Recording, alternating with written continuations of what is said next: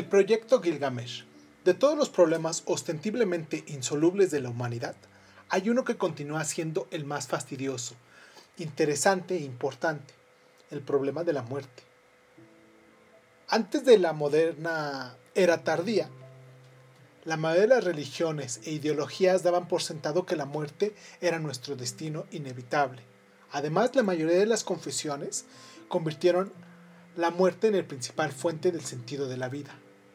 Intente el lector imaginar el islamismo, el cristianismo o la religión del antiguo Egipto en un mundo sin la muerte. Estas religiones enseñaban a la gente que tenían que aceptar la muerte y depositar sus esperanzas en la vida después de la muerte, en lugar de intentar superar la, la muerte e intentar vivir para siempre aquí en la tierra. Las mejores mentes se concentraban en dar sentido a la muerte, no en intentar escapar de ella.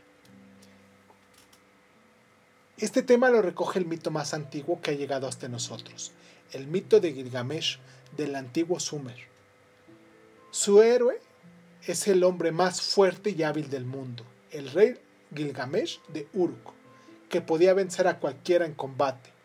Un día, el mejor amigo de Gilgamesh, Enkidu, murió. Gilgamesh se sentó junto al cadáver y lo observó durante muchos días hasta que vio que un gusano salía de, la nariz de su amigo. En aquel entonces, Gilgamesh fue presa del terror y decidió eh, que, él nunca moriría. De alguna manera, encontraría el modo de vencer a la muerte. Gilgamesh emprendió entonces un viaje hasta los confines del universo matando leones, luchando contra, contra hombres escorpión, encontrando el camino hacia el infierno. Ahí hizo añicos a los gigantes de piedra de Urkhanabi y al banquero del río de los muertos y encontró a Utnapishtim, el último sobreviviente del diluvio primordial. Pero Gilgamesh fracasó en su búsqueda volvió a su hogar con las manos vacías, tan mortal como siempre, pero con una nueva muestra de sabiduría. Cuando los dioses crearon al hombre, había descubierto Gilgamesh, dispusieron que la muerte fuera el destino inevitable del hombre y el hombre ha de aprender a vivir con ello. Los discípulos del progreso no comparten esta actitud derrotista. Para los hombres de ciencia, la muerte no es un destino inevitable, sino simplemente un problema técnico. La gente se muere no porque los dioses así lo decretaran, sino debido a los fallos técnicos, un ataque al corazón, un cáncer, una infección. Y cada problema técnico tiene una solución técnica. Si el corazón aletea, puede ser estimulado por un marcapasos o sustituido por un nuevo corazón. Si el cáncer se extiende, se puede combatir con medicamentos o radiación. Si las bacterias proliferan, se pueden someter con antibióticos. Es verdad que hoy en día no podemos resolver todos los problemas técnicos, pero estamos trabajando en ellos. Nuestras mejores mentes no pierden el tiempo intentando dar sentido a la muerte. Por el contrario, están concentradas investigando los sistemas fisiológicos, hormonales y genéticos responsables de la enfermedad y de la edad avanzada. desarrollan nuevas medicinas, tratamientos revolucionarios y órganos artificiales que alargarán nuestra vida y que un día podrán vencer a la misma parca. Hasta hace poco, no habríamos oído de los científicos o a nadie hablar de esa manera tan contundente Derrotar a la muerte, qué tontería. Solo intentamos curar el cáncer, la tuberculosis y la enfermedad del Alzheimer, insistían. La gente evitaba el tema de la muerte porque el objetivo parecía demasiado escurridizo. ¿Por qué crear ilusiones irrazonables? Sin embargo, ahora nos hallamos en un punto en el que podemos ser francos al respecto. El proyecto principal de la revolución científica es dar a la humanidad la vida eterna. Incluso, si, si matar a la muerte parece un objetivo inalcanzable, ya hemos conseguido cosas que, que eran inconcebibles hace unos pocos siglos. En 1199, el rey Ricardo Corazón de León fue alcanzado por una flecha en su hombro izquierdo. Hoy diríamos que sufrió una herida leve, pero en 1199, a falta de antibióticos y de métodos de esterilización efectivos, esa herida leve en la carne se infectó y se, gangrenó. La única manera de, detener la extensión de la gangrena en Europa en el siglo XII era cortar el miembro infectado, algo imposible cuando la infección era en un hombre, era en un hombro, perdón. La gangrena se extendió por todo el cuerpo de Ricardo y nadie pudo ayudar al rey, que murió a las dos semanas sufriendo una terrible agonía. Hasta el siglo XIX, los mejores médicos no sabían cómo evitar la infección y detener la putrefacción de los tejidos. En los hospitales de campaña, los doctores cortaban de manera rutinaria las manos y las piernas de los soldados que recibían incluso heridas leves en las extremidades, pues temían a la gangrena. Dichas amputaciones, así como todos los demás procedimientos médicos, como la extracción de muelas, se hacían sin anestesia. El uso regular de los primeros anestésicos, éter, cloroformo y morfina, no se introdujo en la medicina occidental hasta mediados del siglo XIX. Antes de la llegada del cloroformo, cuatro soldados tenían que sujetar a su camarada herido mientras el doctor cerraba el miembro dañado a la mañana siguiente, en la batalla de Waterloo, en 1815, junto a los hospitales de campaña, podían verse montones de manos y piernas cerrados.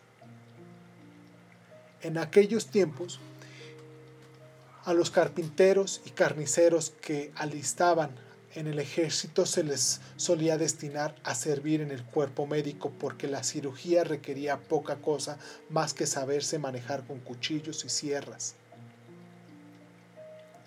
En los dos siglos transcurridos desde Waterloo, las cosas han cambiado hasta volverse irreconocibles.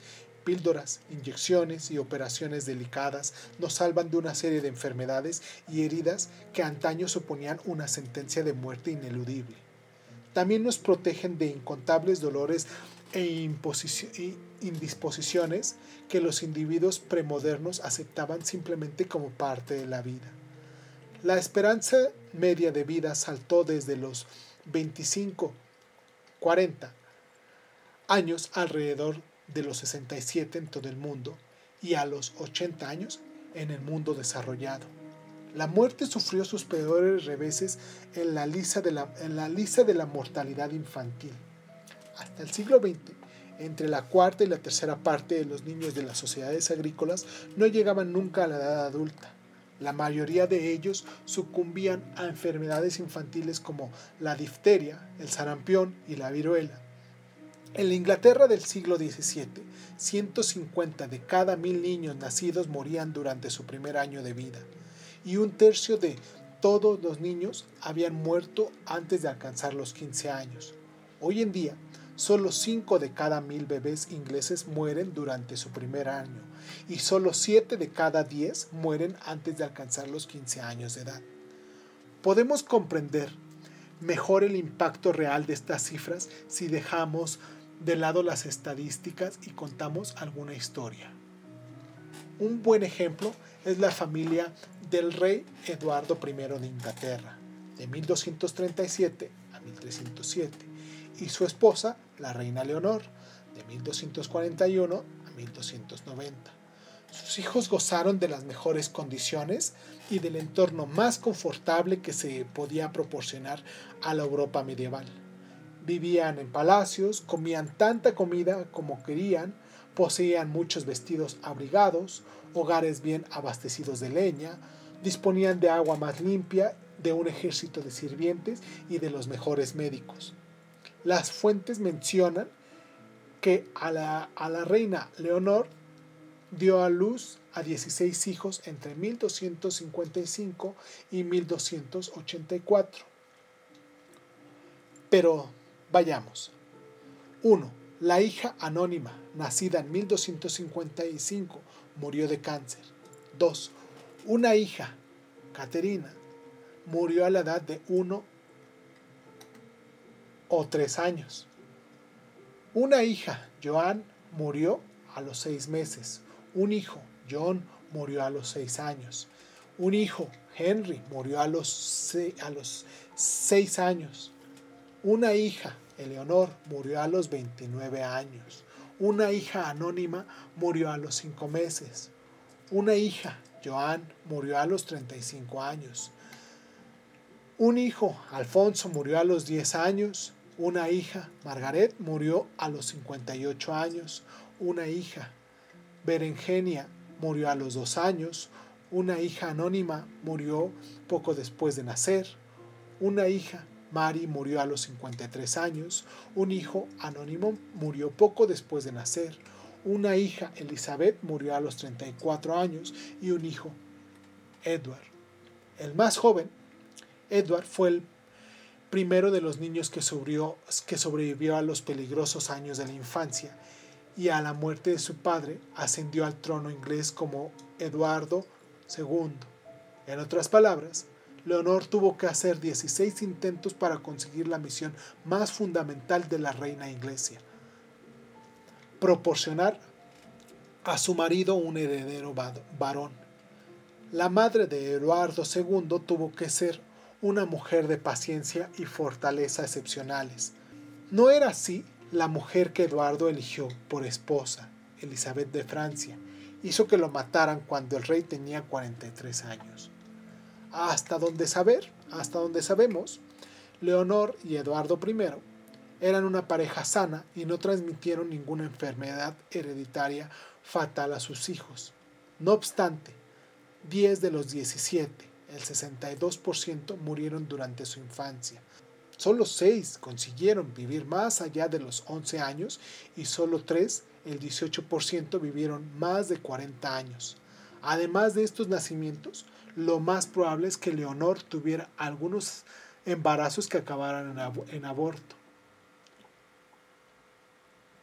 De promedio, Eduardo y Leonor perdieron un hijo cada tres años, 10 hijos uno tras de otro.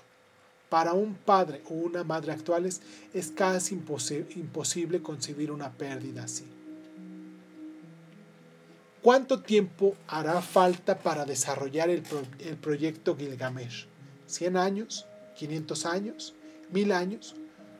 Cuando recordamos lo poco que sabíamos acerca del cuerpo humano en 1900 y cuánto conocimiento hemos adquirido en un solo siglo, hay motivos para ser optimistas. La ingeniería genética ha conseguido prolongar dos veces la esperanza media de vida del Caenorhabditis elegans, un gusano. ¿Podría hacer lo mismo para el Homo sapiens?